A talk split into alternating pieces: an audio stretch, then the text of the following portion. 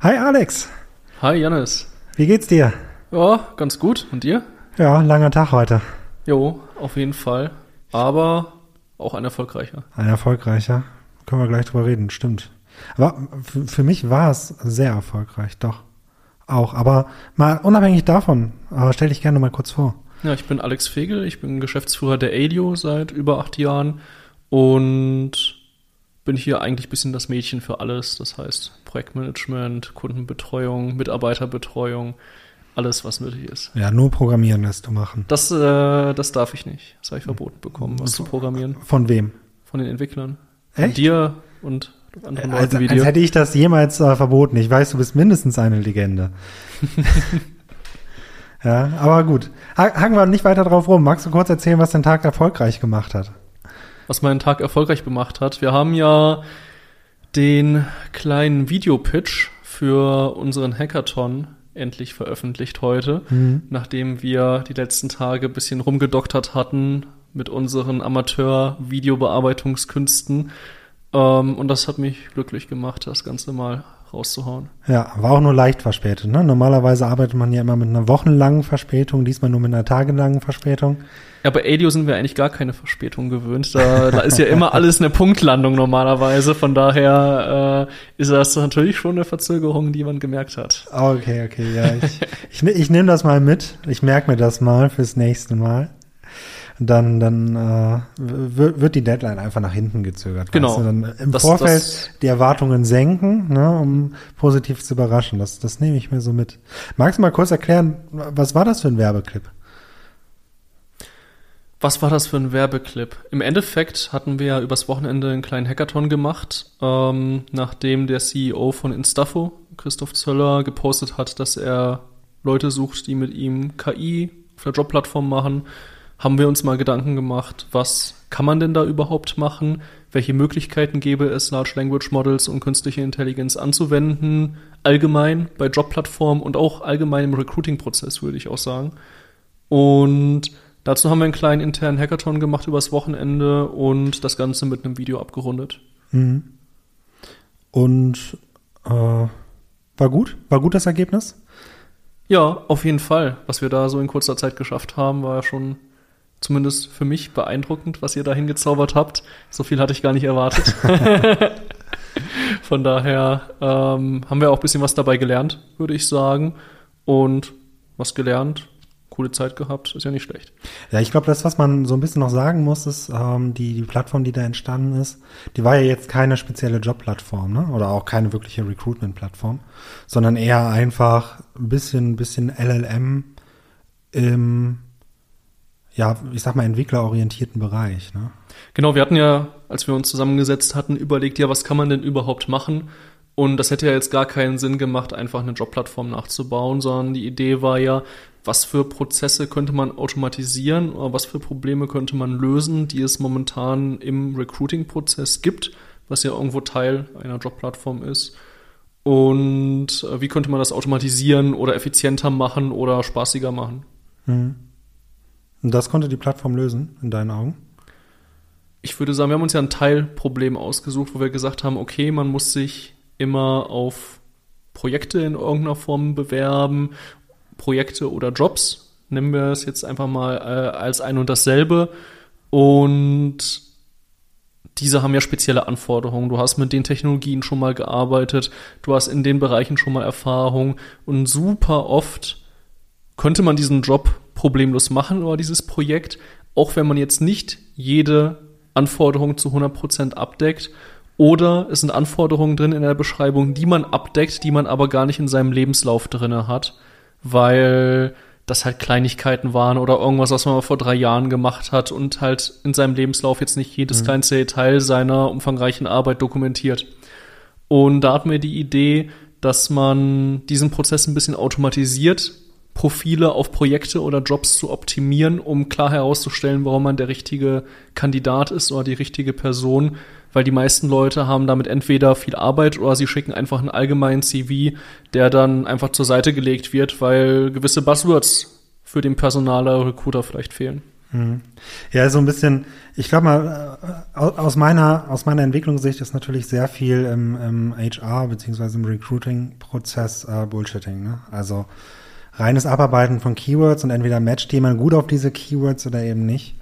Und ähm, ja, ich, ich kann mir gut vorstellen, dass, dass das auf jeden Fall ein Problem ist, welches gelöst werden sollte bei zukünftigen Jobplattformen. Siehst du das genauso? Es kann auf jeden Fall helfen, dass der Bewerber mehr Spaß im Prozess hat und weniger Aufwand. Und ich sage mal, Jobplattformen sind ja im Wettbewerb miteinander. Jeder will ja, wir haben ja auch einen Arbeitnehmermarkt, das mhm. heißt, man muss vor allem dem Bewerber was bieten und nicht unbedingt dem Unternehmen. Das Unternehmen geht dahin, wo es die besten Bewerber bekommt. Und wenn man dem Bewerber, Bewerber einen Vorteil bieten kann, weswegen er diese Jobplattform bevorzugt gegenüber anderen, dann ist das ein erfolgreiches Projekt, glaube ich. Ja, so meinte ich das jetzt gar nicht. Ich meinte eher in Bezug auf äh, den Vergleich der, der Skills mit, mit der Liste, die man vor sich liegen hat. Ne? Also wenn jetzt ein Unternehmen nach AWS sucht und bekommt dann zwei äh, Personen vorgeschlagen, die sehr viel mit Azure gearbeitet haben und vielleicht nur äh, sekundär mit AWS und lehnen die dann aufgrund dessen einfach ab, weil, weil das Wording nicht gepasst hat, obwohl sie vielleicht ähm, auf, auf Azure mit, mit einem Cloud Run Service gearbeitet haben, aber hinterher auf AWS mit einem, ähm, wie heißt es da, ähm, Elastic Container Service arbeiten sollen, was am Ende das gleiche unter einem anderen Namen ist. Aber das ist ja eigentlich heutzutage sollte das doch kein Ausschlusskriterium sein, oder? eigentlich nicht. Für uns wäre es das nicht. Ja. Aber ich glaube, wie du schon selber gesagt hast, im Recruiting und im wenn man mit Leuten zu tun hat, die selber nicht so technisch sind, dann fällt man, glaube ich, oft flach, weil nicht die richtigen Buzzwords da stehen, weil die Leute ja auch gar nicht wissen, was steckt dahinter. Die sehen, mhm. okay, der muss Ahnung von AWS haben, hat er nicht, ja, dann ist das nicht der richtige Mann für uns. Und da natürlich die Abstraktionsebene zu schaffen, dass man Ahnung mit dem Konzept und dem System hat, aber nicht speziell vielleicht mit der einen Technologie, die dieses Konzept ausübt. Diese Abstraktionsebene kann ein Personaler oder ein Recruiter vielleicht gar nicht herstellen, weil ihm da das technische Know-how fehlt. Hm. Würdest du sagen, dass das eine Herausforderung ist, die eine, eine Jobplattform der Zukunft lösen könnte? Auf jeden Fall kann sie, glaube ich, dabei helfen, dass der Bewerber sich möglichst gut präsentiert im Rahmen von dem, was er in der Vergangenheit schon gemacht hat und im Rahmen seiner Skills. Hm. Ich denke auch. Ich denke auch. Und ich meine, was unser, was unser Hackathon-Ergebnis noch macht, ist natürlich eine Rolleneinteilung. Ne? Das kann man vielleicht noch ein bisschen feingranularer machen. Das, was wir jetzt gemacht haben, ist, dass wir die Personen in Frontend, Backend, DevOps und äh, solche Bereiche einteilen. Aber natürlich könnte man die hinterher zur Veranschaulichung auch noch äh, weiter runterbrechen in einzelne Spezifikationen, zum Beispiel Python-Entwicklung im Bereich Backend und mal schauen, äh, wie viel Schnittmenge gibt es eigentlich zu den Skills, die indirekt benötigt werden. Aber ja, das, das ist alles Thema Jobplattform der Zukunft. Ähm, wo siehst du denn LLMs in dem Bereich? Ich glaube, wenn wir im Bereich Recruiting und im Bereich Jobs sind, dann sind das sehr gute Anwendungsfälle für Large Language Models, weil man viel mit Text zu tun hat einfach. Ja. Wenn wir jetzt über klassische CVs reden, über PDFs klassischerweise, manchmal auch Words, manchmal auch strukturierte Daten, die irgendwo von einem Bewerber in eine Plattform eingetippt wurden, die lassen sich halt super auswerten, analysieren und auf Prozesse mappen, wenn man LLMs nutzt. Ähm, gleichzeitig das Thema Projektbeschreibung, Zusammenfassung, wann man der Richtige fürs Projekt ist, Matching von Keywords und Buzzwords, nenne ich es jetzt mal, auf Anforderungen. All sowas lässt sich, glaube ich, über ein gutes LLM und über eine gute Implementierung zum Teil automatisieren und auch einfach verbessern vom Prozess. Mit Sicherheit. Ich sag mal, äh, bei, bei dieser ganzen Diskussion, das, das ist jetzt ein bisschen off-topic vielleicht, aber bei dieser ganzen Diskussion über LLMs, wie wir sie nutzen, ne? das heißt, Informationen werden extrahiert und ähm, zusammengefasst oder vielleicht umgeschrieben, das äh, die, die Art und Weise, wie, wie wir Informationen bekommen, verändert sich auf, äh, durch diese ganzen Large Language Models. Aber das, was beim Hackathon eben aufgefallen ist, ist, dass sich auch die Art und Weise, wie wir programmieren können, ähm, auch grundlegend verändert. Weil die, die Problemtiefe, die äh, solche Jobplattformen oder generell Plattformen mit sich bringen, ist, dass sie dann vielleicht nicht mehr den Nutzer-Input in strukturierte Daten bringen müssen, sondern im Zweifelsfall äh, die Response der Large Language Models. Das war, das war eine, ähm, ich fand eine interessante Verschiebung des Problems. Das äh, ist mir nur in, in, während der Entwicklung aufgefallen. Das wird mit Sicherheit eine Herausforderung sein, die weiterhin besteht. Weil LLMs, die antworten natürlich auf eine Frage. Ne? Also man, man wirft da etwas rein, man wirft ein, eine unstrukturierte Information rein. Die äh, LLMs übersetzen diese Information so gut es geht für dich, aber sie geben dir trotzdem nicht 100% das Format zurück, welches du haben möchtest. Ja, also, äh, obwohl wir solche Möglichkeiten jetzt schon haben, gibt es doch noch immense immense Bereiche, die, die es zu lösen gilt. Das ist zumindest im Hackathon bei, bei unserem kleinen Projekt aufgefallen, fand ich. Definitiv. Äh, darum haben wir, gibt's ja uns im Zweifelsfall genau. auch. Das ist ja das Schöne, dass man noch nicht alles komplett auf Knopfdruck ähm, ja. das fertige IT-Projekt ready hat, sondern ein bisschen Gehirnschmalz und ähm, Fleiß und Mühe muss man schon selber noch reinstecken, damit die Sachen wirklich funktionieren. Ähm, und das ist ja eigentlich auch was Gutes, weil etwas, was jeder auf Knopfdruck haben kann und funktioniert, das ist dann ja auch kein Wettbewerbsvorteil mehr, weil dann mhm. hat das auch jeder auf Knopfdruck. Ja, wobei es mir noch nicht mal um den, äh, ich glaube, das, was du jetzt angesprochen hast, war Code auf Knopfdruck ein bisschen, ne? Aber das war noch nicht mal das, was ich meinte. Ich meinte eher wirklich, dass ich äh, im Code mit dem LLM spreche und mit der Rückgabe hinterher umgehen muss. Mhm. Ja, das bedeutet, es gibt nicht nur dieses Code auf Knopfdruck, man kann natürlich auch noch APIs nutzen, so wie wir es jetzt zum Beispiel im Hackathon gemacht haben, und muss mit diesen Rückgaben umgehen können. Und das ist wieder ein ganz, ganz neues Problem, welches vorher in der Form, glaube ich, noch nie da gewesen ist, welche Möglichkeiten wir jetzt haben. Und das Coole ist, dass wir natürlich sagen können, wir sind uns diesen Problems bewusst jetzt mittlerweile. Ne? Mhm. Also äh, sehr, sehr spannend. Ich glaube, was da auch noch reinkommen wird, ist, dass sich die Rückgabe von so einem LLM die ist ja nicht statisch. Genau. Da kommt im Zweifel, wie du es schon angesprochen hast, da kommt ja nicht immer das Gleiche zurück, wenn man den gleichen Input hat. Wir hatten gestern ein Tool uns angeschaut, um LLMs zu vergleichen. Das heißt, da konnte man drei LLMs ähm, definieren und hat eine Frage gestellt oder einen Input gegeben, hat dann die drei Antworten nebeneinander gesehen. Und lustigerweise, wenn man die gleiche Frage mehrfach eingibt, kommen manchmal unterschiedliche Antworten. Wir hatten zum Beispiel einmal eingegeben, was ist denn überhaupt ADIO und was machen wir? Und zwei konnten es gar nicht beantworten. Eins hat es perfekt beantwortet. Und als man dann die ähnliche Frage nochmal gestellt hat, wurde es dann wieder von allen dreien gar nicht beantwortet, mhm. komischerweise. Von daher, da waren jetzt ein bisschen exotische LLMs dabei, würde ich sagen. Aber da wird ja laufend dran gearbeitet. Die lernen auch, werden besser, ähm, kriegen neue Trainingsdaten, ähm, kriegen neue Parameter, auch innerhalb einer Version, mhm. ähm, nicht nur bei Versionssprüngen.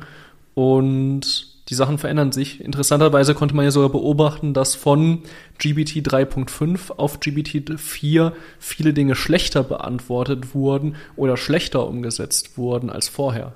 Da ja. wurde, hatte ich letztens ein, eine wissenschaftliche Analyse drüber gelesen. Ja, ich glaube, ich weiß gar nicht mal, wie viele wissenschaftliche Analysen es dazu braucht. Das, das Bauchgefühl bestätigt das dann doch relativ oft. Ne? Und hast du schon mal versucht, nach unserem Podcast zu fragen? Bei einem äh, LLM? Nee, du? Ja. und ich sag mal so, das, ich bewerte ein LLM erst dann als gut, wenn es unseren Podcast kennt. Also bisher okay. gibt es noch kein gutes LLM. dann ist das auf jeden Fall eine Marktlücke, wo wir vielleicht noch mal reingehen sollten. Ja. Ein eigenes zu entwickeln. Auf jeden Fall. Ja, wenn wir, wenn wir dann als einzige Trainingsset äh, unseren Podcast reinstecken, dann äh, ja. kannst du das ja auf jeden Fall beantworten. Mit Sicherheit. Aber gut, okay, jetzt, wir, wir haben so grob, ich, ich sag mal, die Diskussion, die ist ja fast äh, auch schon so ein bisschen ausgelutscht. Ne? Werden LLMs jetzt über die Zeit besser oder was ist jetzt das beste LLM? Äh, wir haben diese Technologie jetzt und die hilft uns erstmal. Und jetzt wollen wir äh, Musste halt rausschneiden. Ja. Sekunde. Ich mache mal mein Handy leise. Ja, ja. So. Super. Und ähm, jetzt wollen wir mit LLMs wirklich in Projekten arbeiten und mal wirklich vielleicht sogar auf, auf, auf einer Jobplattform arbeiten. Und jetzt extrahieren wir Informationen. Ähm, was machen wir denn jetzt mit diesen Informationen? Also was trauen wir dem LLM eigentlich zu? Also ich meine, wir können ja, wir können ja Sachen zusammenfassen lassen. Das ist ja das Erste. Aber sind sie nur dafür gut, Sachen zu extrahieren und zusammenzufassen? Wie würdest du ein LLM auf einer Jobplattform einsetzen? Ich glaube nicht, dass sie nur zum Extrahieren und Zusammenfassen gut sind. Ich glaube, das ist zu kurz gedacht. Ja. wenn man da ein bisschen kreativer an die Sache geht, ist, glaube ich, die Frage, die man sich stellen muss, was ist denn das Problem, das ich lösen möchte und welches Werkzeug kriege ich dafür? Und ich glaube, die allermeisten Probleme kann man tatsächlich in irgendeiner Form mit Large Language Models lösen, zumindest in diesem Recruiting-Prozess-Kontext, weil der super textgetrieben und informationsgetrieben ist. Ähm, von daher, wenn ich jetzt mal ein bisschen größer denke, geht es ja auch darum, wie kann ich einen Bewerbungsprozess, einen Recruiting-Prozess besser, effizienter, einfacher, angenehmer gestalten. Und da haben wir zum Beispiel oft das Problem, dass Feedback an Kandidaten ähm, oft sehr generisch und unspezifisch ist, weil sich ein Unternehmen vielleicht gar nicht traut, ähm, echtes, ehrliches Feedback zu geben, weil ein Unternehmen sich vielleicht nicht die Zeit nimmt, das Ganze zu formulieren und runterzuschreiben. Und so als Mikro-Use-Case könnte ich mir da zum Beispiel schon vorstellen, dass man sagt, okay, ich gebe bestimmte Keywords und Feedback und so ein und das LLM generiert mir einen schönen Text, ähm, dem ich einen Bewerber als Feedback schicken kann, warum er zum Beispiel vielleicht nicht genommen wurde, wo dann auch ein bisschen individuell ähm, auf die Bewerbung eingegangen wird und nicht einfach so ein generischer Text rausgehauen wird nach dem Motto, ähm, dein Anforderungsprofil hat leider nicht gepasst und wir haben noch wen gefunden, der noch ein bisschen besser passt. Mhm. Ähm, da können ja die meisten nichts mit anfangen. Ähm, generell kann man auch, glaube ich, bisschen in die Textanalyse gehen ähm, wenn man sich wirklich so ein CV und alles, was ein Bewerber so reingibt, ähm, anschaut, dann hat man ja momentan im Recruiting-Prozess das Problem, dass man vielleicht super viele Bewerbungen bekommt und sich nicht die Zeit nimmt, jede Bewerbung sich vernünftig anzuschauen, sondern stark filtert aus mhm. welchen Gründen auch immer. Zum Beispiel, wir haben über 600 Bewerbungen innerhalb eines Monats bekommen auf unsere Data Scientist Stellenanzeige, die wir auf LinkedIn äh, veröffentlicht haben. Und da hatte ich nicht die Zeit, mich mit jeder Bewerbung intensiv zu beschäftigen, weil wir haben hier in einer kleinen Firma keine extra Recruiting HR-Person. Das heißt, das mache ich als Geschäftsführer. Und ich habe halt keine 30 Stunden die Woche Zeit, Bewerbungen im Detail zu sichten. Das heißt, ich muss da relativ stark filtern, wen ich kennenlernen möchte und mit wem ich mich unterhalten möchte. Magst du mal kurz sagen, was, was wir zwischendurch im Einsatz hatten? Oder soll ich das sagen? Äh, wir, hatten, wir hatten eine Kleinigkeit, die hat uns äh, unsere, unsere Bewerbungen vorgestellt. Erinnerst du dich noch? Mhm, in, unseren, ja. in unseren kleinen Uh, wir, wir haben uns da so ein Tool gebaut uh, und das war übrigens auch ein LLM. Ja, also wir haben die Bewerbungen gekriegt, wir haben das durch das LLM gejagt einmal und uns quasi äh, daran sagen lassen, ob eine Information oder äh, was die Person schon mitbringt für den Job. Mhm. Das, das, war zum Beispiel auch schon ein sehr, sehr cooler Arbeitsbereich, äh, Einsatzbereich für dieses äh, LLM. Ähm, ich weiß nicht ganz, ob es uns geholfen hat, weil wir hatten den, den Durchsatz der Person ja trotzdem noch. Äh, und wir haben die Informationen immer noch gesichtet, auch wenn sie jetzt so ein bisschen zusammengefasster war. Aber das war auf jeden Fall auch ein cooler, cooler Einsatz. Das war auf jeden Fall schon mal eine Hilfe, als kleines Unternehmen hatten wir trotzdem, glaube ich, das Problem, ja. dass wir gar nicht die Zeit hatten, uns mit jedem zu unterhalten, der theoretisch ein Gespräch verdient hätte. Von daher ähm, haben wir jetzt nicht bei jedem, bei uns nicht mal mit jedem unterhalten, wo ein Daumen hoch war, sondern mussten sogar noch stärker filtern. Ja. Ähm, von daher, da fehlt dann zum Beispiel bei so einem kleinen Unternehmen wie uns wirklich die Zeit. Mhm. Ähm, und umso fairer und einfacher man diesen Prozess gestalten kann, umso besser. Und wenn ein LLM dabei helfen kann, zum Beispiel auch Bewerbungen zu sichten und zu sehen, mit wem sollte ich mich unterhalten, dann ist das super nützlich. Hm.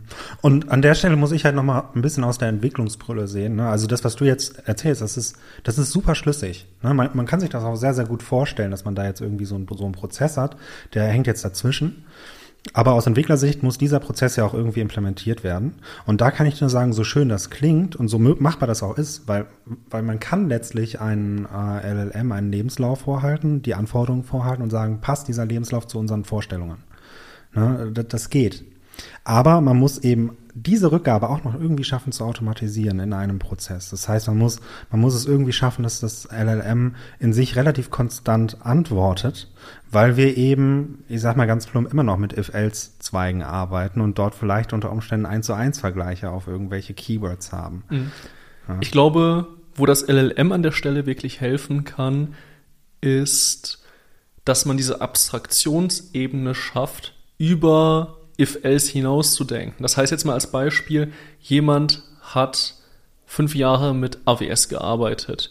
Jetzt bewirbt er, hat da auch mit den Data Engineering Sachen gearbeitet, hat äh, vielleicht sogar ähm, ein Data Warehouse dort aufgesetzt oder ein Data Lakehouse und jetzt geht's äh, oh, und jetzt hat er vielleicht ein halbes Jahr was mit Azure gemacht und jetzt geht's um eine Stelle für einen Senior Data Engineer in Azure.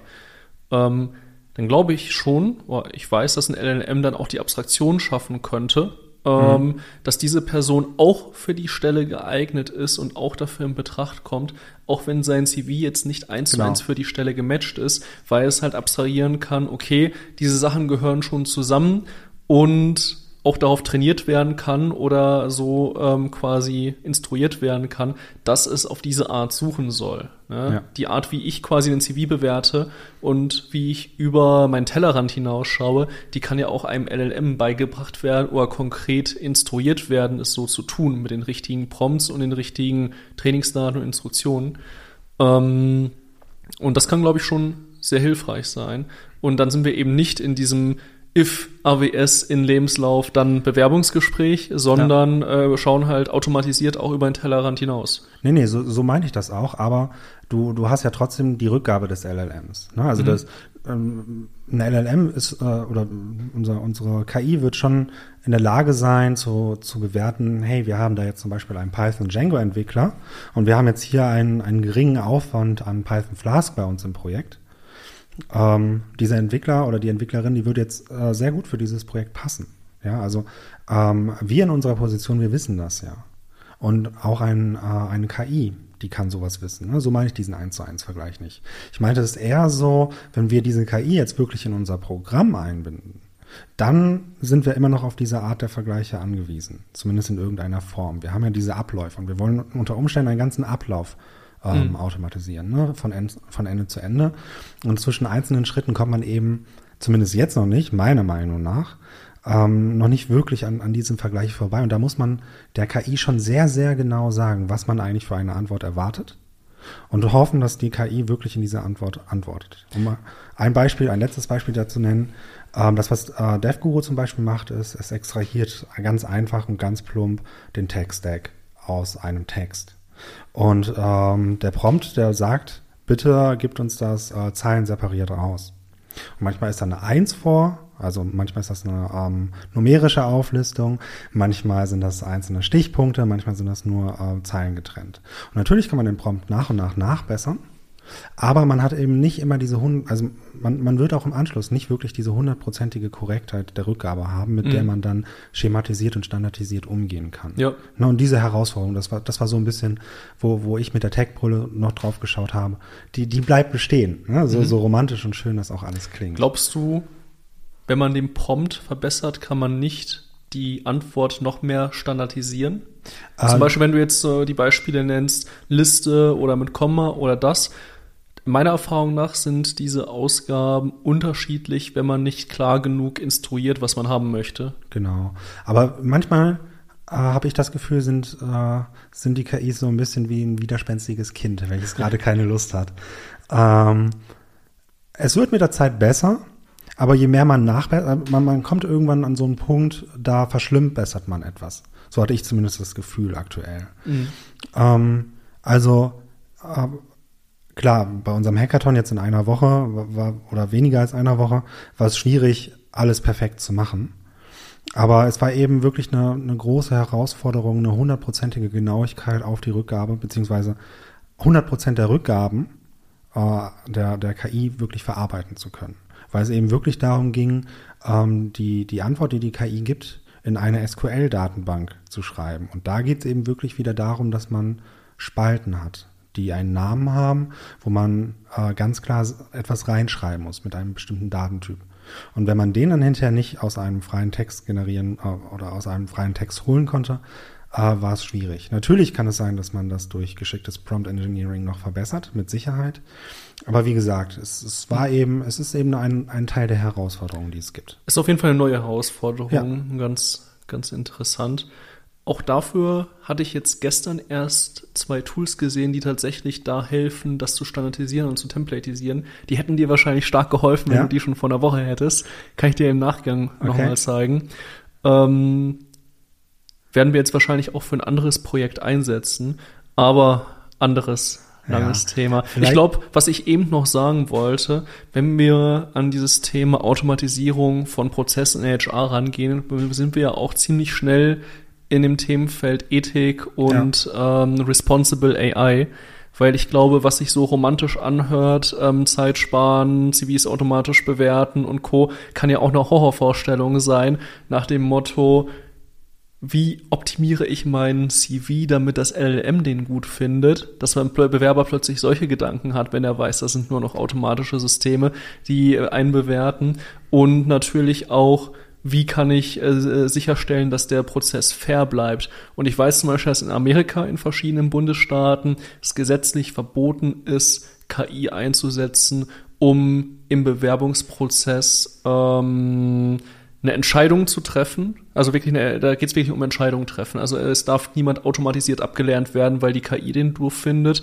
Und wenn man sich unterstützen lässt äh, in dem Bereich, dann muss es in manchen, manchen Bundesstaaten auch ähm, zertifiziert werden, beziehungsweise ähm, geauditet werden, ob das da auch mit rechten Dingen zugeht. Mhm. Und ich glaube, gerade bei so Großkonzernen, wo halt auch wirklich viel Bewerbungen durchgehen und viele Positionen da sind, macht das durchaus auch Sinn, ähm, dass man da nicht komplett die Zügel frei lässt, ähm, weil ich glaube, es ist super wichtig, auch den Einsatz von KI immer ein bisschen aus ethischen Gesichtspunkten zu, zu bewerten. Ist auf jeden Fall ein Punkt. Ich glaube, da gibt's also ganz generell ist dieses, dieses Thema Ethik und KI ist natürlich auch ein Riesenthema. Wenn ich das jetzt mal nur auf, auf uh, den, den Hiring-Prozess runterbreche, muss ich aus, aus meinem Standpunkt sagen, nehmen wir mal ein großes Unternehmen, wo ohnehin ganz, ganz viel Durchlauf drin ist. Da werden Bewerbungen ja einfach abgelehnt, weil, weil das Blatt nicht so schön aussieht. Ja, oder du hast äh, meinetwegen zehn Leute auf die gleiche Stelle oder hundert Leute auf die gleiche Stelle, von denen zehn Leute nahezu denselben Lebenslauf haben. Ne, vor solchen Herausforderungen stehen ja Unternehmen teilweise. Mhm. Und da verstehe ich schon den Grundgedanken, dass wenn, wenn eine KI jetzt zum Beispiel rassistisch ist oder sowas ne, und auf Grundlage dessen Leute ablehnt, dass das absolut nicht gewollt ist und absolut nicht äh, sein kann. Aber ähm, generell, wenn, wenn wir jetzt keinen, keinen persönlichen Bias haben in einer KI, also wenn sie wirklich einer Person neutral gegenübersteht und sagt, allein auf Grundlage des Lebenslaufs ähm, wird eine Person angenommen oder abgelehnt, glaube ich nicht, dass es ähm, wesentlich unfairer wäre, als es jetzt wäre. Zumindest auf diese Art von Stellen, wobei ich auch der Meinung bin, ähm, dass ich das niemals eine KI komplett übernehmen lassen wollen würde. Was mich aber zur Frage bringt, inwieweit darf sie denn überhaupt unterstützen? Weil alles, was die KI dann in dem Fall machen würde, würde ja für, ich sag mal, eine voreingenommene Meinung ähm, der, des Recruiters sorgen oder von wem auch immer. Ja. Du hast einige spannende Sachen ja. angerissen. ähm, ich versuche es gerade in meinem Kopf zu sortieren. Ich glaube, eine völlige Automatisierung, ob man mit einem Bewerber spricht und ob den jemals ein Mensch zur Gesichtspunkt, Gesicht bekommt, ist schwierig. Die, das Interessante ist ja, dass wir an eine KI viel höhere ethische Standards setzen als an einen Menschen. Das sehen wir ja zum Beispiel auch beim automatisierten Fahren. Automatisierte Autos, also KI-getriebene Autos, die KI-getrieben steuern, also auch zu 100 Prozent, die sind ja in der Regel statistisch gesehen viel sicherer, als ein Mensch ein Auto jemals fahren könnte. Wir Menschen machen unglaublich viele Unfälle und machen unglaublich viel Quatsch mit dem Auto. Ähm, und statistisch gesehen sind KI-getriebene Autos viel sicherer. Gleichzeitig haben wir da viel höhere Ansprüche und wollen es in zwei tun uns viel schwerer, damit das zu erlauben, weil sie halt nicht zu 100% sicher sind und die Frage ist, wenn dann was passiert, wer ist schuld? Ne? Solche mhm. Fragen stellen wir uns und wir stellen im Endeffekt viel höhere Standards an so eine Technologie, die im Zweifelsfall bereits sicherer und hochwertiger als menschliches Fahren ist. Ähm, aber halt, wir erwarten eigentlich 100% Perfektion an der Stelle oder wünschen uns die eigentlich, die es ja niemals geben kann. Ähm, und das gleiche ist auch im Recruiting-Prozess. Ich würde sagen, der ist schon heute sehr unfair. Da werden schon heute Leute aussortiert, weil das Profilbild dem Recruiter nicht gefällt. Weil die Art, wie jemand ein Projekt beschrieben hat, irgendwie ein Nasenrümpfen erzeugt, weil jemand einen persönlichen Bias hat. Menschen sind ja schon heute super unfair, mhm. eigentlich, in diesem Prozess. Ähm, große Unternehmen sagen ja zum Teil, ach, wir sortieren einfach alle, die keinen schlechteren Schnitt als 1,5 haben, aus. Einfach damit wir von 15.000 Bewerbungen dann nur noch 300 haben und dann kann man das zumindest sich irgendwie anschauen. Ja. Ähm, von daher, diese Prozesse sind ja jetzt schon super unfair. Und die Frage ist, äh, das Interessante ist, dass wir den ethischen Maßstab an die KI viel höher setzen, ähm, viel höher als eigentlich schon unser menschlicher Stand heute überhaupt ist. Ja, ähm, das mag sein. Ich glaube jetzt gerade insbesondere im, im äh, Recruiting-Prozess äh, fangen wir auch an, eine KI sehr zu vermenschlichen. Ne? Dadurch, dass wir ihr im Zweifel eine Meinung zutrauen. Und ich meine jetzt mal ehrlich, hätten wir vor zwei Jahren darüber geredet, dann, dann würde das albern klingen. Ne? Aber heute reden wir genau darüber. Ähm, und ich glaube, es fällt, glaube ich, ein bisschen schwierig, die, die Grenzen zu, zu akzeptieren. Und ähm, ist ein ja. bisschen wie mit den Hunden, ne? Die vermenschlicht man auch gerne mal, aber auch wenn man es nicht sollte. Ja, ich, ich, äh, damit, ich meinte jetzt fast schon, dass, dass wir der KI menschliche Entscheidungen zutrauen. Ne? Also mhm. wirklich rational getroffene Entscheidungen, die aufgrund von vielleicht Erfahrung und vielleicht sogar ein bisschen Meinungen beruhen. Ne? Und äh, das ist in dem Bereich, den wir jetzt gerade angesprochen haben, der konkreten Entscheidung, den, den letzten Punkt, ist das natürlich extrem schwierig. Ne? Aber wenn wir jetzt zurück auf das, das äh, Podcast-Thema zugehen, ähm, was ja eigentlich ist, äh, Jobplattform der, der Zukunft, auch vielleicht LLM getrieben. Ähm, wir haben jetzt sehr viel über den letzten Entscheidungsprozess geredet. Wir haben sehr viel über Zusammenfassungen von Lebensläufen geredet oder Zusammenfassungen von, von Tätigkeiten, Extraktion von Informationen.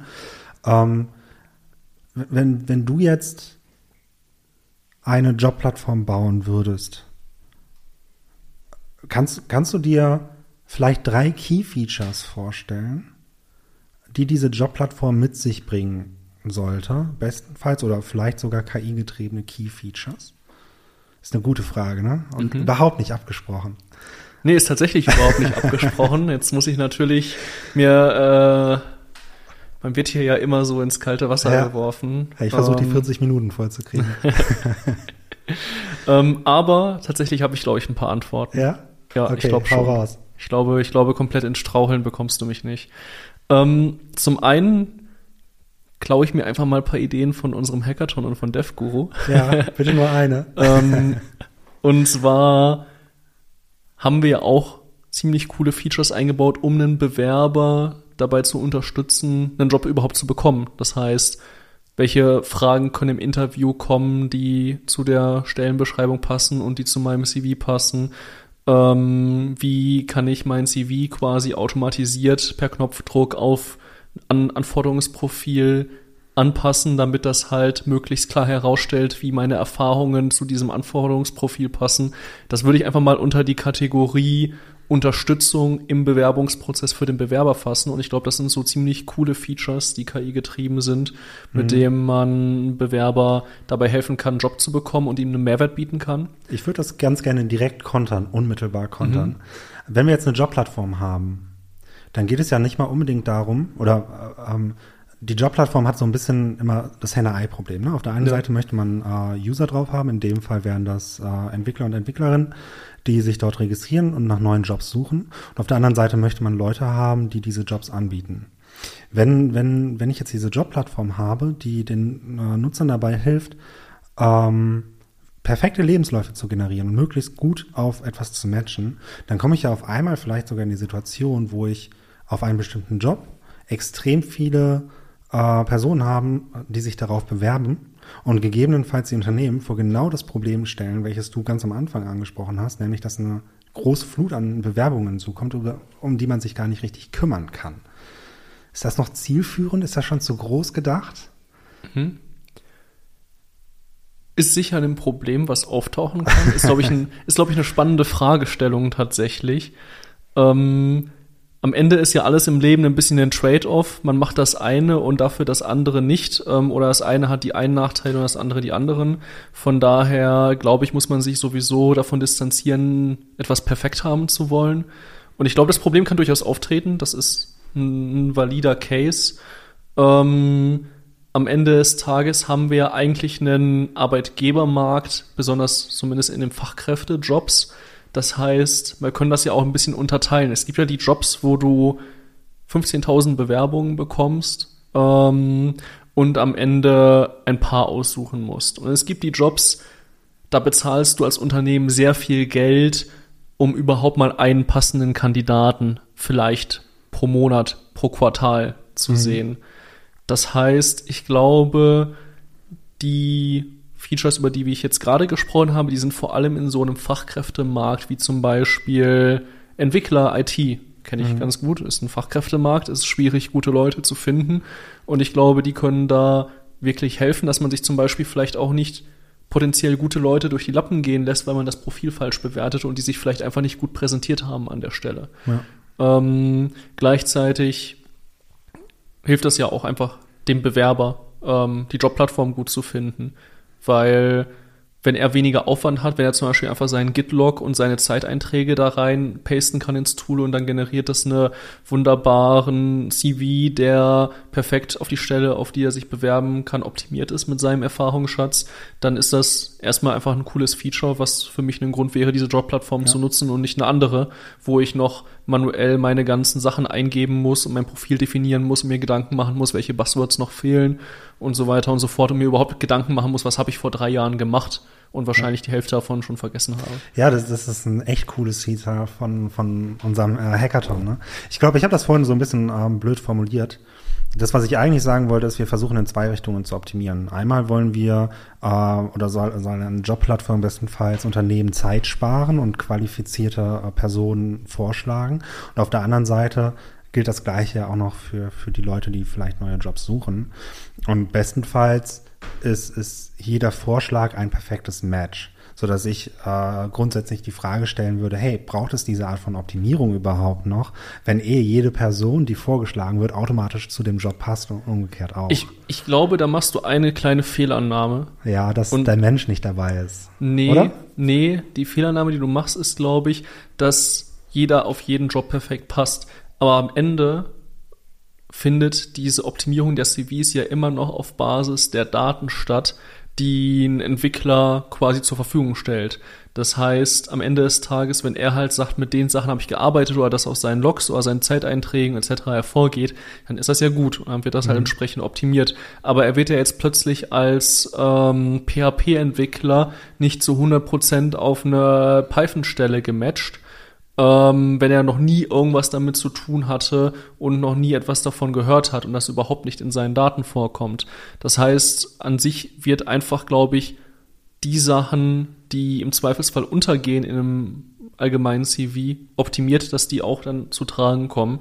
Wir haben ja, wenn wir uns auf Projekte bewerben, haben wir ja super oft die Situation, dass der allgemeine CV von einem Projektmitarbeiter, von einem, von einem Kollegen nicht auf das Projekt passt, weil da einfach Buzzwords fehlen oder Themen fehlen. Und dann redet man mit dem und dann sagt er, ja, gar kein Problem, das habe ich schon gemacht und ich habe was Vergleichbares angewendet, hatte ich gar nicht gesagt, weil war eine Kleinigkeit im Projekt. Okay, ja. dann passt man, dann fängt man an, das anzupassen und zu optimieren. Und diese Arbeit spart man sich dann. Ja. Ähm, aber ich glaube jetzt nicht, dass plötzlich jeder auf alles passen würde, weil dann würdest du ja anfangen zu faken ähm, ja, und dir Sachen, äh, Sachen zu erfinden. Ähm, und dann bräuchtest du ja gar keine Daten, weil dann könntest du einfach sagen, ähm, dem LLM generiere einen perfekten CV für diese Stelle und nicht schau dir meine Daten an und äh, pass die Bewerbung entsprechend an, damit das besser darauf matcht und aussieht. Ja, ja genau. Uh, das, das stimmt natürlich. Ne? Ähm ja, das, ich sag mal, vielleicht äh, in einem letzten Satz, das, was ich meinte, ist, unser Ziel ist ja nicht, in einer perfekten Jobplattform möglichst viele Matches äh, zu generieren, sondern die richtigen Matches. Genau. Ne? Und äh, bestenfalls beidseitig genug Vertrauen in, in die äh, einzelnen Gruppen bringen, äh, dass dieses Match schon äh, prinzipiell passt. Aber okay, erster Punkt abgehakt. Das heißt, du möchtest bestimmte, bestimmte Features haben, die den Prozess auf Seiten des Bewerbers, der Bewerberin erleichtern, sei es jetzt ähm, den Lebenslauf ein bisschen optimieren und Sachen versuchen hervorzuheben, ne, moderiert hervorzuheben oder vielleicht auf einzelne Interviewsachen vorzubereiten. Ist natürlich ein nettes Gimmick. Das war jetzt der erste Punkt. Jetzt haben wir noch zwei offen. No. Zweiter Punkt, da mache ich es mir jetzt mal super einfach. Ja. Man kann das Ganze ja auch umdrehen. Es gibt verschiedene Jobplattformen, zum einen Startups und so Neo-Jobplattformen nenne ich das jetzt mal, ähm, die so Startup-mäßig neu angefangen haben, andere Konzepte ausprobieren, wo das Unternehmen sich beim Entwickler oder bei der Fachkraft bewirbt und nicht andersrum. Ja. Ähm, und ich glaube, gerade da hast du eigentlich vielleicht noch viel mehr diesen Use Case, dass dein allgemeiner CV ähm, bei der Entwickler oder ähm, bleiben wir mal der Einfachheit halber bei Entwickler, auch wenn das für ganz, ganz viele verschiedene Jobs gelten wird. Ähm, der weiß ja gar nicht, was für ein Unternehmen sich potenziell bei ihm bewerben möchte oder was für Anforderungen die haben. Das heißt, er kann kein bisschen darauf eingehen, auf das Unternehmen. Die kommen ja zu ihm. Das Unternehmen muss ja aus dieser Datenbank an potenziellen Kandidaten in der Jobplattform im System irgendwie die richtigen Leute finden und matchen. Und ich glaube, da könntest du auch mit Large Language Models super viel helfen, ähm, wenn wir quasi DevGuru umgedreht vom Unternehmen zum Bewerber denken, die richtigen Leute zu finden, die auf deine Anforderungen passen, ähm, auch wenn das, was die jetzt allgemein von sich hochgestellt haben, vielleicht sonst nicht 100% passen würde oder du sie nicht finden würdest, sie untergehen würden. Hm. Das bedeutet, bestenfalls hast du eine Stellenausschreibung, dort lädst du einen, einen Lebenslauf hoch und oder was heißt Lebenslauf, bestenfalls hast du eine Stellenausschreibung und du versuchst dann Leute zu finden, die zu dieser Stellenausschreibung matchen. Ne? Genau, und die dann quasi denen direkt zu schreiben, denen zu pitchen. Ähm, ich kenne einige Jobplattformen, die dieses Konzept fahren momentan. Ja, ist ja auch gar nicht so abwegig. Ne? Genau. Also sind ja verschiedene Nutzergruppen und du kannst ja beide unabhängig voneinander irgendwie miteinander interagieren lassen oder dahin kommen. Das heißt, das ist generell so ein Feature, welches, welches du gerne hättest, ja, in, in einer guten Jobplattform. Wenn ich dich jetzt richtig verstanden habe, ist das äh, wird das schon angewendet ne, in verschiedenen Bereichen. Die Frage ist, wie wird es momentan ja. angewendet? Ähm, zum Beispiel, ich kenne verschiedene Prinzipien. Das fängt so an bei Tinder für Jobs. Da kannst du als ähm, Unternehmen und als Bewerber einfach nach rechts oder links swipen und wenn irgendwie beide nach rechts swipen, dann äh, kannst du also, miteinander chatten. Ich, ich fände es super lustig, wenn das auf Grundlage eines Bildes passiert und nicht auf Grundlage des Lebenslaufs, muss ich ehrlich sagen. ja, ähm, habe ich auch schon mal von gehört. Ich habe es nur noch nie gesehen, also deswegen aus Interesse. Äh, wirklich, ich, ich äh, nur aus Interesse. Ähm, sieht man da die Bilder der Leute oder sieht man da einzelne Stichpunkte? Weißt du, wie das Man sieht auch wird? die Bilder. Was sieht man ich. zuerst? Ich glaube, das ist wirklich, äh, im Tinder hast du ja auch äh, so die Stichpunkte über Leute oder so darunter. Ich glaube, das ist alles sehr kompakt, dass du wirklich alles nur so auf einen View siehst, sehr oberflächlich. Okay. Aber ich weiß es ehrlich gesagt nicht. Ich habe mich bei so einer Plattform äh, noch nicht angemeldet. Bei ähm, Tinder oder bei der Jobplattform? Bei Jobplattform. ja. Tinder gab es früher schon mal. Ähm, aber jetzt bin ich ja glücklich vergeben. Ja. Aber ähm, wir haben für ADIO sowas noch nicht genutzt, aber ich habe halt Werbung dafür gesehen und war mal auf einer Website von so einem Unternehmen und habe da halt die, die Demos gesehen und was die anbieten. Ja. Ähm, wie, wie, wie würdest du die Leute auf so, auf so einer äh, Swipe-Ebene versuchen zu präsentieren? Also man, das ist ja sehr, sehr oberflächlich. Ne? Welche, welche Informationen müssten dir dann, ich meine, wir müssen ja jetzt in Handy-Display-Größe denken. Äh, welche Sachen repräsentierst du denn dann von einer Person auf, auf so einem Display? Ich glaube, der einfachste Weg wäre, sich zu überlegen, was ist mir denn wirklich wichtig? Also als Unternehmen, was ist mir wirklich wichtig an einem Bewerber? Das können ja, das müssen ja nicht nur Hard Skills sein, das mhm. können auch Soft Skills sein, wobei es da wieder ganz interessant wird, wie man die in irgendeiner Form herausfindet oder bewertet. Und von Bewerberseite genau das Gleiche, was ist mir wichtig, worauf lege ich Wert und was kann ich natürlich auch. Ähm, und dann musst du versuchen, diese Dinge automatisiert intelligent zusammenzubringen und möglichst hochwertig zu matchen, damit mhm. du möglichst gute Matches hast. Und sollte das, ähm, nehmen wir mal an, wir haben jetzt eine KI, die das matcht, sollte sie versuchen, Sachen so gut es geht zu matchen oder sollte sie pessimistisch an die Sache rangehen? Was, was müsste man der KI mit sich geben? Weil, nehmen wir mal an, wir haben jetzt kein 1 zu 1 Match, ne? So denken wir zehn Jahre zurück, da haben wir immer äh, schöne 1 zu 1 Vergleiche auf irgendwelchen Tags gemacht, vielleicht auch sowas wie ich nehme jetzt mal die Lebenstein-Distanz mit rein, falls da mal ein Tippfehler drin ist, aber am Ende haben wir nach ähm, einzelnen Keywords gesucht. So, und ähm, haben noch, wir sind noch, glaube ich, noch nicht super lange daran, äh, diese zu interpretieren, äh, beziehungsweise Keywords in Relation zueinander zu setzen. Ne?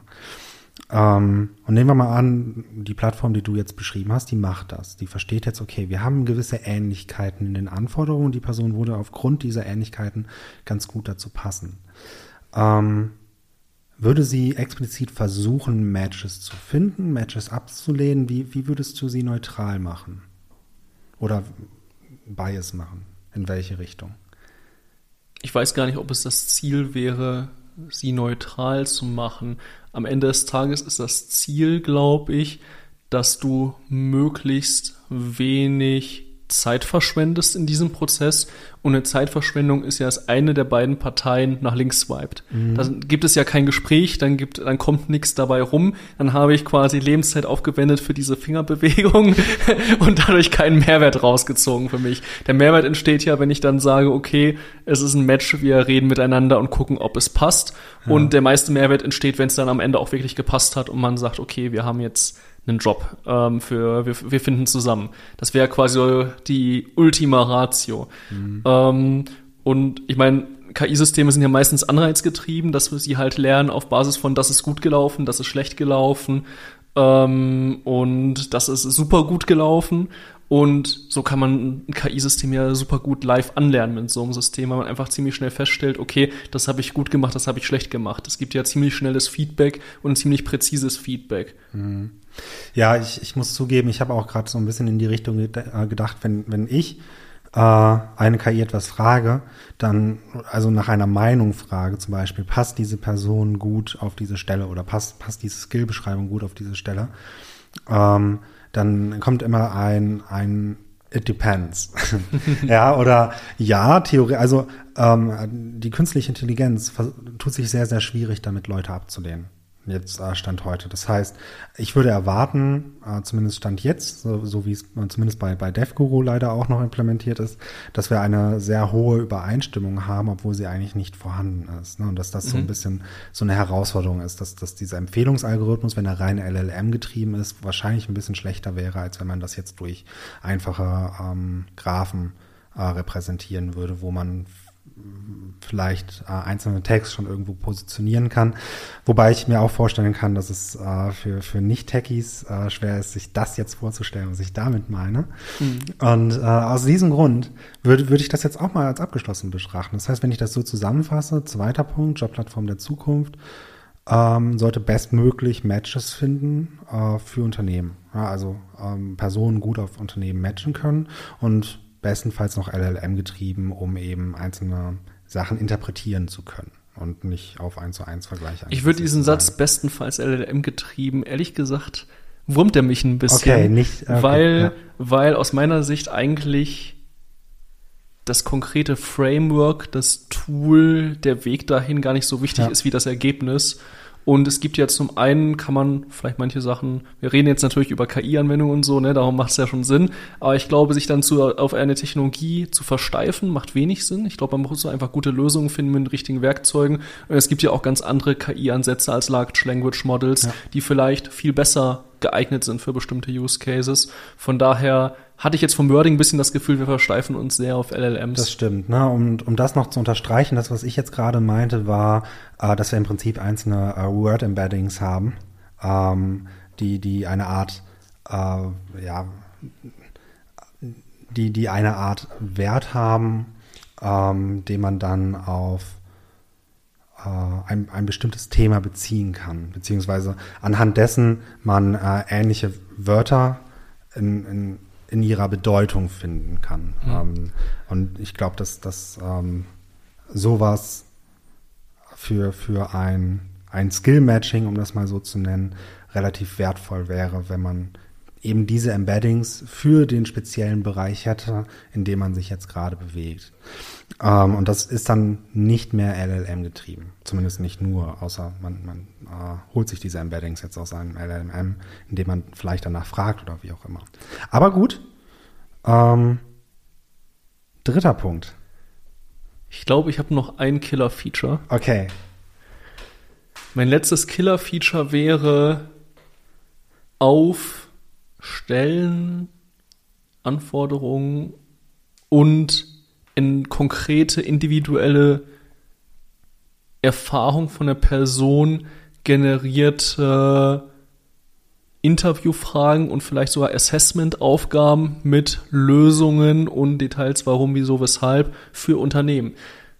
ich erkläre mal, worauf ich hinaus möchte. Wenn wir jetzt, wenn sich jetzt bei uns Leute bewerben, wir haben ja unsere wunderschöne Probeaufgabe. Mhm. Erinnerst du dich? Ich, also ich bin, ich musste sie nicht machen. Du musstest sie nicht machen, ja. du wurdest, du bist so durchgerutscht ich aus Versehen. So Aber die allermeisten müssen sie machen, eigentlich ja. alle mittlerweile. Und die ist ja immer gleich. Wir ja. nutzen für jeden Bewerber, egal ob der 20 Jahre Erfahrung hat oder komplett Entry-Level ist, noch nie in einem Job war, exakt die gleiche Probeaufgabe, vielleicht mal mit leichten Variationen. Und wir kommen ja schon in Probleme, wenn wir jetzt plötzlich sagen, okay, wir suchen für jemand soll sich mehr mit etwas beschäftigen, ähm, was jetzt gar nicht von unseren aktuellen Probeaufgaben abgedeckt ist dann geben wir ihm ja im Zweifelsfall immer noch die Probeaufgabe. Äh, jetzt mache ich uns schlecht. aber ist halt ist so. Und das Problem haben sicher auch andere ja. Unternehmen. Aber zur Fairness, das ja. kam bei uns intern schon ein paar Mal zur Sprache, dass wir da ran müssen. Ja. Äh, aber wie es nun mal so ist, äh, man, man priorisiert Dinge. Ja, aber es wäre doch super cool, wenn uns das Tool eine Probeaufgabe generieren würde, die für diese spezielle Person, für den Erfahrungsschatz und äh, die Projekthistorie und Co. angemessen ist, die Sachen richtig cool, auf die Sachen richtig cool eingeht, die er vielleicht eigentlich können sollte oder die er auch im Kontext von dem, was er schon gemacht hat, für das, was wir machen wollen, können sollte. Und da richtig coole Probeaufgaben, vielleicht sogar mal drei Variationen für jeden Haushalt, dass er sich selber aussuchen kann, was er machen möchte. Das fand ich zum Beispiel auch mal ganz mhm. cool in einem Prozess, wo einem einfach drei Varianten gegeben wurden und man, die eine war leicht, die andere mittel, die andere schwer und man konnte sich selber aussuchen, ob man leicht, mittel oder schwer machen möchte. Ähm, fand ich auch ganz interessant, den Ansatz. Und da zu unterstützen, sehr individuell und auf Bewerber und Unternehmen abgestimmt und gleichzeitig auch schon Antworten und Lösungsvorschläge und Hintergrundgedanken dazu alles so mundgerecht für die Person, die das Interview führt, parat zu haben. Ähm, natürlich muss sie selber noch das Know-how haben, zu verstehen, die Probeaufgabe, die bewerten zu können und darüber nachzudenken. Aber das kann halt unglaublich viel Arbeit sparen. Und das ist ja grundsätzlich eigentlich, warum ChatGPT so einen Hype momentan hat.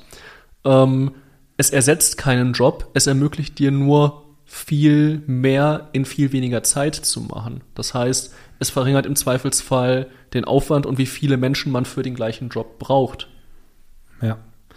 Auf jeden Fall ein, ein guter Gedanke. Ne? Ich meine, wir haben uns ja im ersten Punkt so ein bisschen auf, auf äh, Bewerbungsbenefits äh, konzentriert. Ne? Warum sollte sich jetzt ein, eine Tech-Person auf einer Jobplattform anmelden? Und im letzten Punkt hast du quasi die, dieses Interviewtraining aufgegriffen und umgekehrt ne? für, mhm. für Unternehmen. Was mit Sicherheit Sinn machen kann, Meinst du, das kann in jedem Bereich Sinn machen? Also in jedem Unternehmen? Nehmen wir mal an, wir haben jetzt eine WordPress-Schmiede. Ich glaube schon, ja. ja. Ich glaube, die LLMs sind tatsächlich so gut, dass du selbst, wenn du jetzt ein Krankenhaus ähm, hast und Ärzte interviewen möchtest, dass du auch in äh, jetzt völlig unabhängig von der IT in völlig fachfremden Bereichen da gut unterstützen könntest. Okay, dir geht es darum, äh, in, in fachfremden Bereichen Fragen generieren zu lassen. Nee, für, nicht fürs Unternehmen fachfremd, sondern allgemein, dass wir es jetzt ja. nicht auf den IT-Bereich einschränken. Ja, wir denken jetzt natürlich an eine Python-Aufgabe. Ähm, aber es gibt ja nicht nur Softwareentwickler ähm, ja. äh, im Jobmarkt. da sind wir natürlich in unserer Bubble und ich habe gerade versucht, mir, mich mal ein bisschen aus der Bubble rauszudenken und zu sehen, könnte sowas denn auch einem Krankenhaus helfen? Könnte sowas denn auch einem Versicherungsmakler helfen? Könnte sowas denn auch einem Architekturbüro helfen? Und äh, ich würde sagen, ja. Ich äh, sehe das so ein bisschen nicht nur aus der Entwicklerbrille, ich sehe das so ein bisschen aus unserer Consulting-Brille. Ne? Bei uns muss man ja sagen, wir, wir sind ein Dienstleistungsunternehmen und wir haben unter Umständen eine Vielzahl von äh, verschiedenen Unternehmen, für die wir arbeiten. Also die, die Diversität in den Sachen, die an uns gefordert werden, die ist sehr, sehr hoch. Wenn ich jetzt, äh, und da, da macht es total Sinn, verschiedene Fragen parat zu haben, weil wir unter Umständen für unterschiedliche Bereiche unterschiedliche Personen suchen. Vielleicht sogar in Bereichen, in denen wir uns selbst nicht so wohlfühlen. Und dann ist es natürlich extrem cool, wenn wir, wenn wir eine, eine Art ähm, moderierten Prozess haben, eine Art äh, KI, die uns äh, sagt, ja, ihr könnt diese und diese Fragen stellen zum Beispiel, auch um uns selbst noch darauf vorzubereiten, weil wir bereiten uns natürlich immer individuell auf, auf jede Bewerbung, so ist ja klar, äh, vor, ist ja klar. Aber die, die Frage ist, ob man diese Art der Diversität in jedem Unternehmen braucht. Und da können wir jetzt gerne wieder äh, raus aus dem IT-Markt springen, zum Beispiel in, in, in äh, Autowerkstatt. Ja, ähm, brauche ich wirklich diese, diese Individualität äh, in meinen Fragen oder weiß ich im Vorfeld, wenn ich etwas, wenn ich ein Standardprodukt habe, äh, was mir wichtig ist und vielleicht genügen die immer gleichen Fragen auf die immer gleichen Leute, um eben zu sagen, wir haben für diese Arbeit einen, einen Standardprozess und ich möchte sicher gehen, dass unsere Leute diesen beherrschen. Ich glaube, du trittst in eine gute Kerbe ein. Ähm, ich glaube, du hast recht, dass es Branchen gibt, die viel weniger Varianz haben, im Sinne von, da entwickelt sich nicht jedes Jahr komplett was Neues. Gleichzeitig ein Aspekt war ja, dass man auf den Erfahrungsschatz, den der potenziell neue Mitarbeiter hat, auch ein bisschen diese Assessment-Aufgaben abstimmt. Und ich glaube, das kann dann schon helfen, weil wie gesagt, je nach, wenn sich jetzt jemand als Entry-Level, als Praktikant bei dir bewirbt, redest du natürlich normalerweise anders mit ihm oder hast einen anderen Anspruch, als wenn sich jemand als Senior mit 20 Jahren Erfahrung mhm. bewirbt.